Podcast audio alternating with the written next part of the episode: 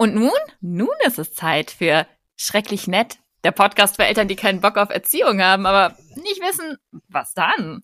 Hallo, einen wunderschönen guten Tag, meine Lieben. Guten Morgen, guten Mittag, guten Abend, je nachdem, wann du was hier gerade hörst oder siehst. Ich habe heute ähm, eine eine Frage, die mir in mehr oder weniger freundlicher Absicht gerne mal gestellt wird, mitgebracht. Und zwar als allerletztes ist mir auf TikTok gestellt worden, wo ich darüber erzählt habe, dass ich meine Kinder nicht erziehe.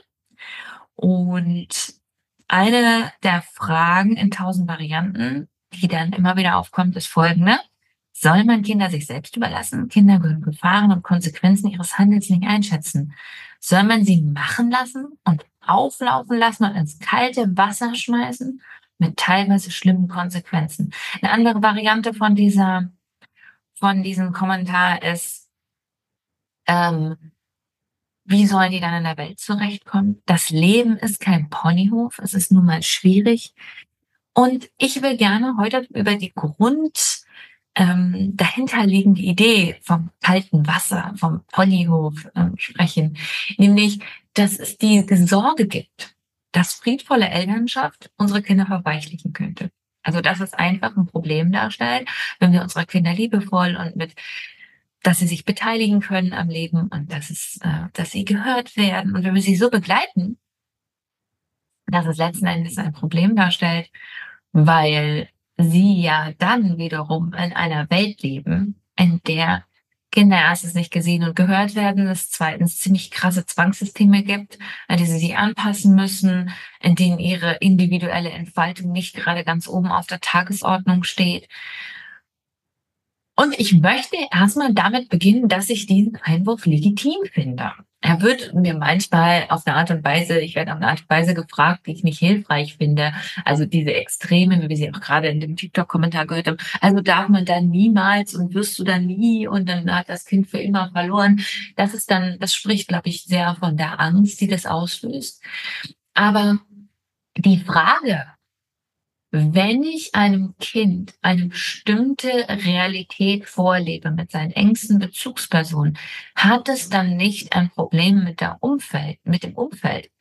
Finde ich gar nicht so schlecht. Und wir müssen uns erstmal fragen, meines Erachtens, ist das ein Problem für das Kind, dass es unterschiedliche Realitäten gibt, in denen es sich, in denen unterschiedliche Dinge gefragt sind? Und die erste Antwort aus soziologischer Sicht ist eigentlich nein.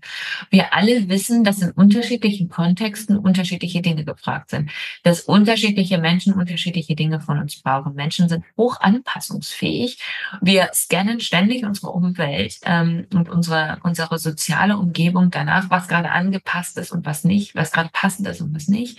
Wir alle kennen das es auch, wenn wir irgendwo in eine neue Umgebung kommen, zum Beispiel ein neuer Job oder eine neue Gruppe Menschen kennenlernen, dass wir erstmal die Dynamik auschecken. Wer ist hier eigentlich, wer eigentlich das sagen? Was sind die Machtstrukturen? Welche Worte sind hier angemessen? Welche nicht? Welche, worüber lacht man hier? Worüber nicht? Was sind die Inside Jokes? Wir alle haben sehr, sehr, sehr hohes soziales Verständnis, weil wir zutiefst sozial sind, ähm, und können uns entsprechend an alles Mögliche anpassen. Also grundsätzlich ist es erstmal kein Problem, dass in meinem Zuhause ähm, die Stimme von meinem Kind zählt und an, beim, beim Nachbarskind ist das vielleicht nicht so.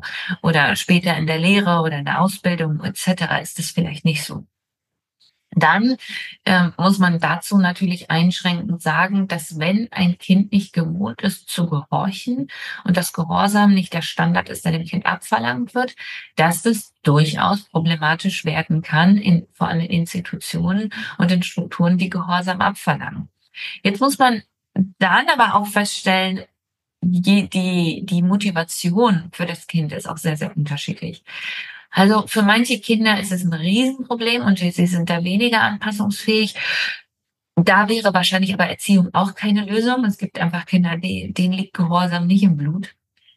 Ähm, und dann gibt es noch die Kinder, die ähm, die sich entsprechend mit der Motivation anpassen können. Also ich habe zum Beispiel so ein Kind, das total ähm, Gruppen liebt und mit Menschen zusammen sein und die sich dann auch entsprechend anpassen kann an die jeweiligen Regeln von der jeweiligen Gruppe und dann auch gehorsam oder auch Sachen in Kauf nimmt und denen gehorcht und die irgendwie mitnimmt, ähm, obwohl sie die vielleicht jetzt inhaltlich nicht gut findet, aber weil sie sich an die entsprechende Gruppe anpassen möchte, macht sie das mit.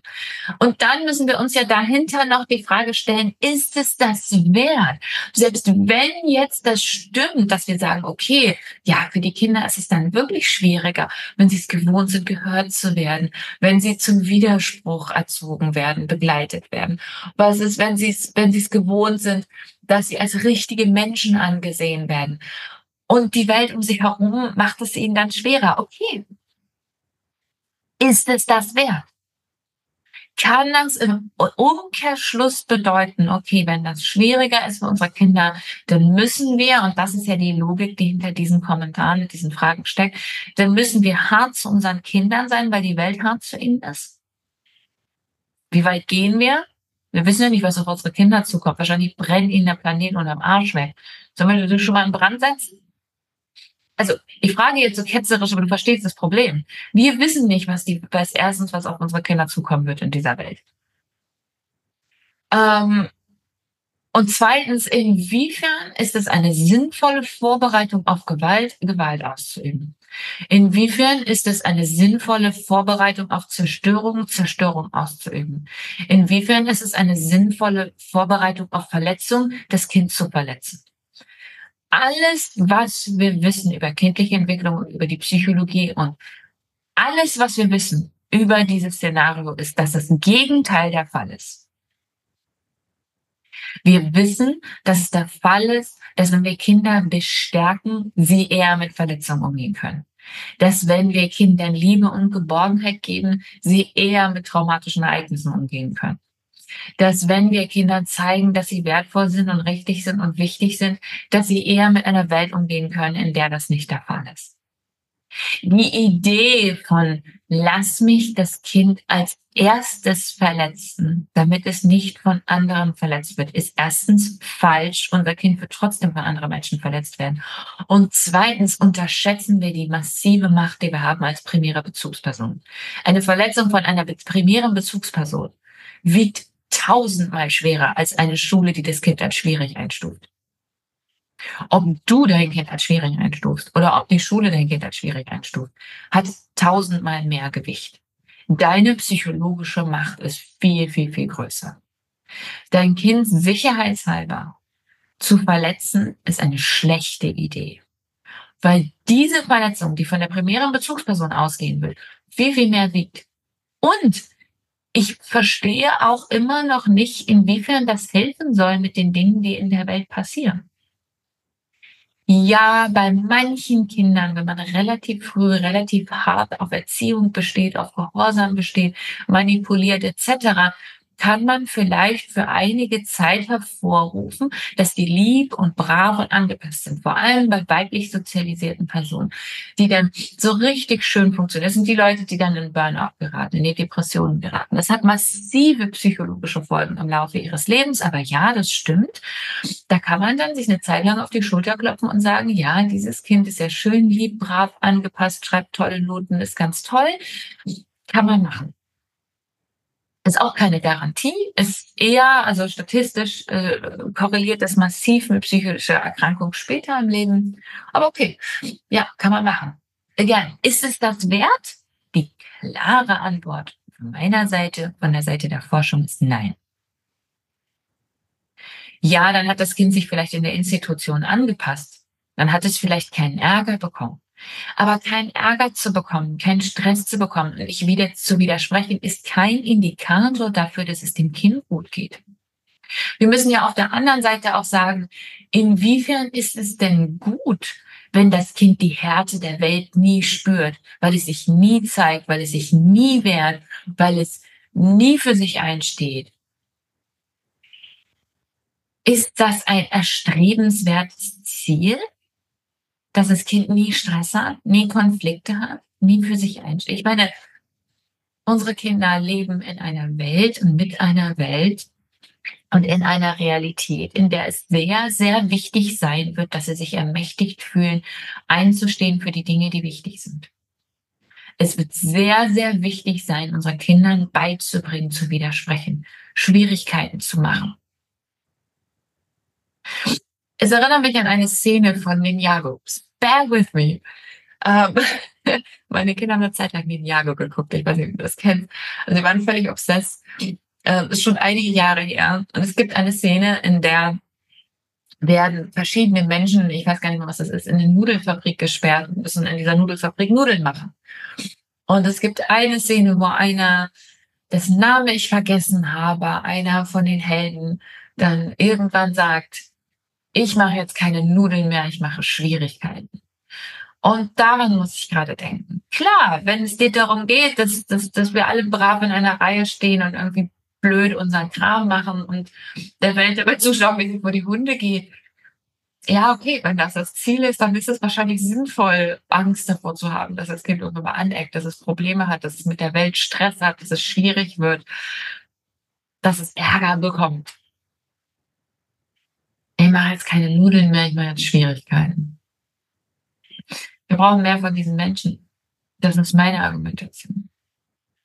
Also inwiefern ein, oh, und dann später kommt das Kind in die Welt und kriegt es auf die Fresse.